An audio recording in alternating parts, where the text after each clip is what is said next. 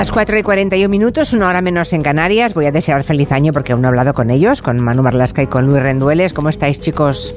Hola, jefa. ¿Qué, tal? Feliz año. ¿Qué tal? ¿Mucho carbón? ¿Mucho regalito? ¿Mucho pongo? A ver, contadme vuestra vida. Mucho, mucho colesterol, sí, Y mucho colesterol. A ver, ¿cuánto? Mira, el profesor Arzuaga se ha puesto solamente un kilo en Navidad, ¿eh? estaba impecable. El profesor Arzuaga estaba, le hemos visto salir de aquí, estaba impecable. Como un pincel. Le voy a preguntar a todos los colaboradores esta semana cuántos kilos se han puesto. Así para sentir, para que los oyentes se sientan más acompañados. ¿Tu Manu te has engordado o no? No, no, no. De hecho he perdido un kilo. ¡Hombre! ¿Y Luis Rendueles? Pues yo he vuelto a jugar a fútbol playa en Gijón a los 55 y a pesar de todo, me he visto luego las imágenes y efectivamente he engordado bastante, a pesar de fútbol playa. Pero has engordado de, cuando jugabas. No, no, de hace 30 años. Jugando sin jugar. Ah, vale, vale. Pero has tenido que verlo en las imágenes. O sea que eh, tú eres esa mitad de la humanidad que nunca se pesa. Exacto. Vale. Es que la humanidad se divide, entre otras múltiples cosas, y por los, que, los que se pesan y los que no. Y luego me llevo unos disgustos enormes con ya, las ya, estas de móviles. Sí. Bueno, pues nada, eh, hecha la previa, eh, se acabó ya la sonrisa eh, y vamos a hablar de, de, Sandra Bermejo y la desaparición de, y la muerte de esta joven. Tenía 32 años, era una mujer inquieta, era una psicóloga que había nacido y se había criado en Madrid, que luego se fue a Gijón, en Asturias, en el 2020 y que el día 8 de noviembre pues desapareció, ¿no? Su cuerpo lo encontraron mes y medio después en el mar Cantábrico, en, las aguas del Cabo de Peñas. Lo, la encontró un pescador y hoy Manu y Luis van a contarnos, bueno, lo que sepan del caso, ¿eh? que es un caso aún abierto, con muchas preguntas más que respuestas. Para situarnos, ¿quién era mm, Sandra Bermejo, esta psicóloga brillante? ¿Y, ¿Y quién da la voz de alarma cuando desaparece el 8 de noviembre? La primera es la madre de Sandra, que vive en Madrid y que habla con ella por teléfono el domingo, el 6 de noviembre. Eh, vive con el resto de la familia Marí, Sandra se ha ido a Gijón, como has dicho. Quedan las dos en volver a hablar el miércoles, lo hacían así siempre, un par de veces o tres veces por semana. Sí. Pero ese miércoles, el 9 de noviembre, Sandra ya no contesta a su madre. La mujer avisa entonces a una amiga de Sandra en Gijón, que va en persona al piso de alquiler donde ella vivía Nadie le abre la puerta, nadie contesta y entonces acude a poner una denuncia en la, en la comisaría de policía. Y comienza, supongo, en ese mismo momento la búsqueda, ¿no? Que será una desaparición de esas que contáis aquí, que es mm. de alto riesgo, porque que nadie sepa nada y se la trague la tierra debe ser de alto riesgo. Eso, sí, ahora como, al contrario que hace unos años, prácticamente casi todas las desapariciones primero son catalogadas de alto riesgo, ¿no? Para poner en marcha los protocolos eh, para actuar lo más rápidamente posible, ¿no? La casa, la casa donde vivía Sandra, que es propiedad de un policía nacional, seguramente uno de los policías nacionales más famosos de España, ella era la inquilina, no hay señales de violencia en esa casa. Eh, sus amigos de Gijón sitúan la hora en las que Sandra deja de dar señales de vida entre las seis, seis y media de la tarde del 8 de noviembre. Sandra no acude aquella tarde a sus clases de teatro y tampoco atiende a los pacientes que tenía, pacientes a los que atendía por videollamada. Todos los miércoles los atendía así, de esta manera, desde casa, y en este caso no atiende a ninguno. Vale. Bueno, que el casero de Sandra fuera un policía no tiene ninguna relevancia para el caso, ¿no? Es una curiosidad solamente. Exacto. Al principio, al principio se comprobó, como se comprueba todo, pero no, no, fue, no fue, de interés. Para bueno, vale, vale. O sea, el casero es un poli. Bueno, la Policía Nacional, entonces, empieza la investigación sobre la vida de Sandra, supongo, porque cuando alguien desaparece hay que peinar todo el entorno, ¿no? Para ver cómo era y quién la rodeaba, ¿no? Porque estaba en Gijón desde hacía dos años solamente. Sí, Sandra siempre había sido una enamorada de la naturaleza, de las montañas, especialmente del mar. Que ella decía, según los testimonios que están recogidos en el sumario del caso, ella decía que la calmaba, que la tranquilizaba. En el verano de 2020, un poco agobiada después del encierro del coronavirus, como mucha gente, decidió cambiar, cambiar de vida, decidió irse a vivir a Gijón y pasar consulta desde allí. Había sido una estudiante brillante, y siempre quería aportar soluciones nuevas o creativas, era muy exigente conmigo misma, consigo misma, buscaba soluciones nuevas para los pacientes, siempre estaba buscando respuestas. Ya. Ah, por eso en Asturias se apunta a, un grupo de, teatro, ¿verdad? A un mm. gimnasio, conoce gente y supongo que, claro, después de unos meses pues va haciendo un grupo de amigos. Y una de las amigas es la que advierte a la policía de que Sandra iba también con otro grupo de gente, otro grupo de gente diferente, ¿no? Sí. Digamos alternativo. Alternativo, vamos a llamarle, sí, a ser generosos vamos a llamarle alternativo, nada más. Es, hay una chica de Mieres, de la cuenca minera, que, que, es amiga de Sandra, que también vive en Gijón, y cuenta en su declaración ante la policía que Sandra acude a sesiones donde se consume, se toma ayahuasca. ¿Qué es la ayahuasca? Pues la ayahuasca ¿Qué es, eso? Pues es una bebida hecha con plantas eh, con supuestas propiedades, eh, creada hace miles de años por los pueblos indígenas indígenas del Amazonas que tiene efectos alucinógenos. ¿no? Eh, siempre esos ritos se hacen con la participación de un facilitador, un chamán, que muchas veces además tiene origen brasileño, por lo general son los, los chamanes. Y esta amiga, esta amiga de Sandra afirma que a ella no le gustan esas historias, esas movidas, y que prefiere no hablar de eso con Sandra, ¿no? Pero apunta y advierte a la policía, la tarde-noche que desaparece, esa tarde-noche del 8 de noviembre, había luna llena, la luna de sangre, como la llaman estos grupos, y que quizás eso puede haber tenido que ver con la desaparición de Sandra. ¿Y es verdad eso? Sandra estaba metida, sí estaba metida en uno de esos grupos más o menos esotéricos, más o menos alternativos. Ella misma los llamaba la tribu y los separaba de su otro grupo de amigos, de esa gente joven con la que ella salía a hacer deporte, a caminar por las afueras de Gijón, con los O sea, que hacía digamos, la gente más ortodoxa, más normal, digamos, ¿no? Y el, el grupo más raro. Eso es, eran como dos mundos, ¿no? Vale. En el mundo este de la ayahuasca, del rapé, que también aspiraban, es tabaco aspirado, de la meditación, Sandra había estado metida en un grupo cuando vivía en Madrid. Aquella historia terminó mal y después de una experiencia bastante dolorosa lo dejó. Pero en Asturias se volvió a juntar con uno de esos grupos que lideraba un, un gurú cincuentón que se llama Roberto. Bueno, supongo que la policía habrá interrogado a ese chamán, bueno, como o a ese gurú, como queramos Sí, llamarle, sí. ¿no? Que sería el líder espiritual del grupo de Gijón. Por supuesto, este, este tipo cuenta que conoció a Sandra durante un acto de, leo textualmente, porque no tengo ni idea de lo que es esto, de biodanza y meditación que se celebró en el mes de abril o mayo de este, pasa- de este pasado año, del 2022. En lo que cuenta es que una mujer brasileña les suministraba, les daba cacao puro que activa la serotonina, que Roberto y ella hicieron amistad, que estaban interesados por estos temas, pero él le quitó importancia a esta relación. Dijo que tampoco fue una relación muy estrecha. Lo que sí añade en su declaración ante la policía es que Sandra y él coincidieron luego en otros encuentros donde se meditaba, se bailaba, se tocaban instrumentos y que en el mes de septiembre, el último septiembre, ella le propone celebrar juntos el cumpleaños. El tal Roberto cumple el día 2 de septiembre y Sandra cumple el día 3. Se van a celebrar esos otros cumpleaños en una finca cercana al aeropuerto de Ranón, al aeropuerto de Asturias, que tiene el padre de Roberto. Bueno, eh, este gurú no habla, supongo, de ayahuasca ni de otras drogas a la policía. De todo esto él ni palabra, supongo. No, la ayahuasca es una sustancia fiscalizada, además. Ah, sí, ¿está prohibida? Sí, sí, sí, está Ah, vale, fiscalizada vale. su comercialización y, y bueno, ahí... Entonces, ¿cómo se consigue en el mercado negro? Claro. En el mercado negro, sí, Vale. se suele traer de allí. Eh, él no habla de eso porque podría meterse en un lío, ¿eh? Así que los vale. investigadores comprueban en sus redes sociales que bajo el nombre de Agua de Estrellas se defendía, porque esos mensajes eh, fueron borrados, digo que se defendía, se defendía la toma de ayahuasca y leemos literalmente como auxiliar en tratamiento para enfermedad física, desde un dolor muscular, agotamiento, tumores, hasta un cáncer. La ayahuasca también ayudaría, se supone, decían ellos, en enfermedades emocionales, depresión, ansiedad, bipolaridad y casi cualquier trastorno psiquiátrico, ¿no? Mm, Era una especie de medicina para todo. Ya veo, ya veo. En esas páginas web también se defendía la toma de un hongo llamado psilocibe, que es un alucinógeno muy potente también y del que dicen que es milagroso y un increíble antidepresivo, ¿no? Era este entorno de ayahuasca, el sapo bufo, aquel del que hablamos aquí a raíz de aquel Sí, incidente sí, de sí. Nacho Vidal. Todo esto. Mm.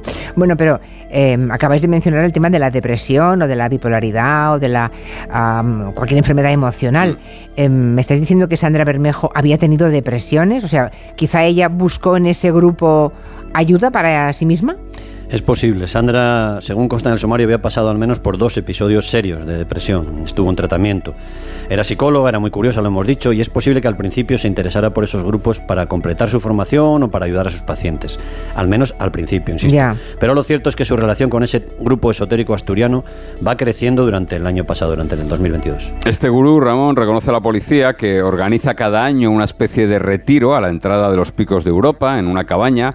Eh, se trata de cuatro o cinco días sin comer y sin hablar, nada más que meditando. Y dice que ese mes de septiembre lo habían hecho él, un tipo que se llama Manuel, del que solo aporta que es de una, ciudad de León o de Zamora, no, no precisa. Y también estuvo Sandra allí, ¿no? Él dice que fue la penúltima vez que estuvieron juntos. Dice que encontró a Sandra junto a su casa por casualidad, un día de mediados de octubre, y que le dio unas setas que había recogido ese día. Bueno, imagino que la policía habrá comprobado toda la coartada de este gurú, ¿no? Y también si la tarde que desapareció Sandra, eh, aquel día de luna llena o luna de sangre, como le llaman estos grupos, había quedado o no con alguien. Todo esto se estará comprobando o se habrá comprobado ya. El teléfono móvil de Sandra Bermejo se apagó, se murió en la zona de Cabo Peñas, que es el lugar más al norte de Asturias, un sitio precioso con un viejo faro, acantilados muy salvajes, senderos para caminar casi sobre el mar, como por una cornisa. ¿no? La señal del teléfono de Sandra se apaga, digo, a las 6 menos 8 minutos de aquella tarde.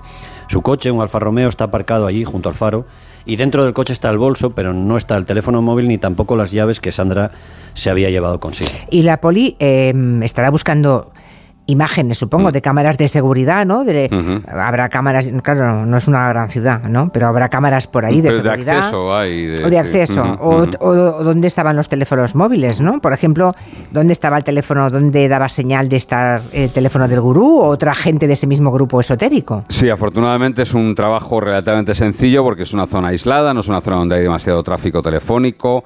Eh, las cámaras de seguridad sí que dan unas cuantas pistas sobre el recorrido previo de Sandra, ¿no? Hay unas cámaras de seguridad en el parking de la casa de Sandra, en la calle Velázquez de Gijón, que la graban llegando sola y subiéndose al coche a las 3 y 23 de aquella tarde del 8 de noviembre. Ella conduce sola y tres minutos después y pone rumbo a Cabo Peñas.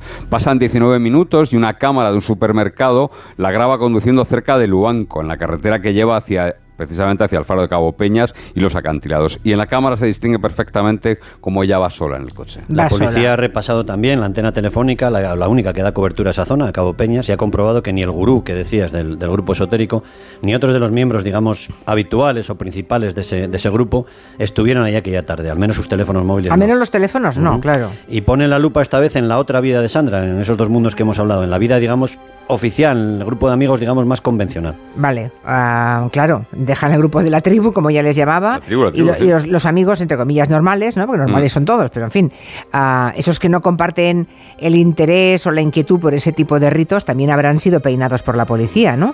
Ah, no sé, eh, algunos, eh, quizá de ellos, sabían que ella no estaba bien, ¿no? Psicológicamente, que igual estaba buscando ayuda. Hay una chica que probablemente sea su mejor amiga en Gijón que le cuenta a la policía que Sandra cambiaba con facilidad sus estados de ánimo, ¿no? Que era bastante variable en ese sentido. Hay otras personas que cuentan que tenía picos muy acusados, estaba muy arriba, muy abajo que se sentía peor normalmente cuando acababa el verano, algo que ya le había ocurrido a final del verano del año 2021. Incluso en esa época, cuando empezó el otoño del 2021, Sandra pidió ayuda a una psicóloga. Y han ido a la psicóloga a la que ella pidió ayuda, una colega, digamos, ¿no? A, ver, a preguntar sobre Sandra. Sí, sí, claro. Eh, Sandra acudió a ella porque llevaba varios meses deprimida le dijo textualmente que estaba en un lugar muy oscuro, del que no se veía capaz de salir, y todos los testimonios coinciden en que Sandra había mejorado mucho en primavera, pero que había vuelto a recaer en septiembre, lo que te decía Manu, ¿no? que se encontraba mal otra vez. Bueno, los bipolares ya lo tienen esto, ¿eh? En otoño, cuando llega el otoño, llega el mal momento. ¿eh? Y nos han dicho que especialmente en el cambio de hora, y eso después del cambio de hora, y eso está mm. también en el sumario. ¿eh?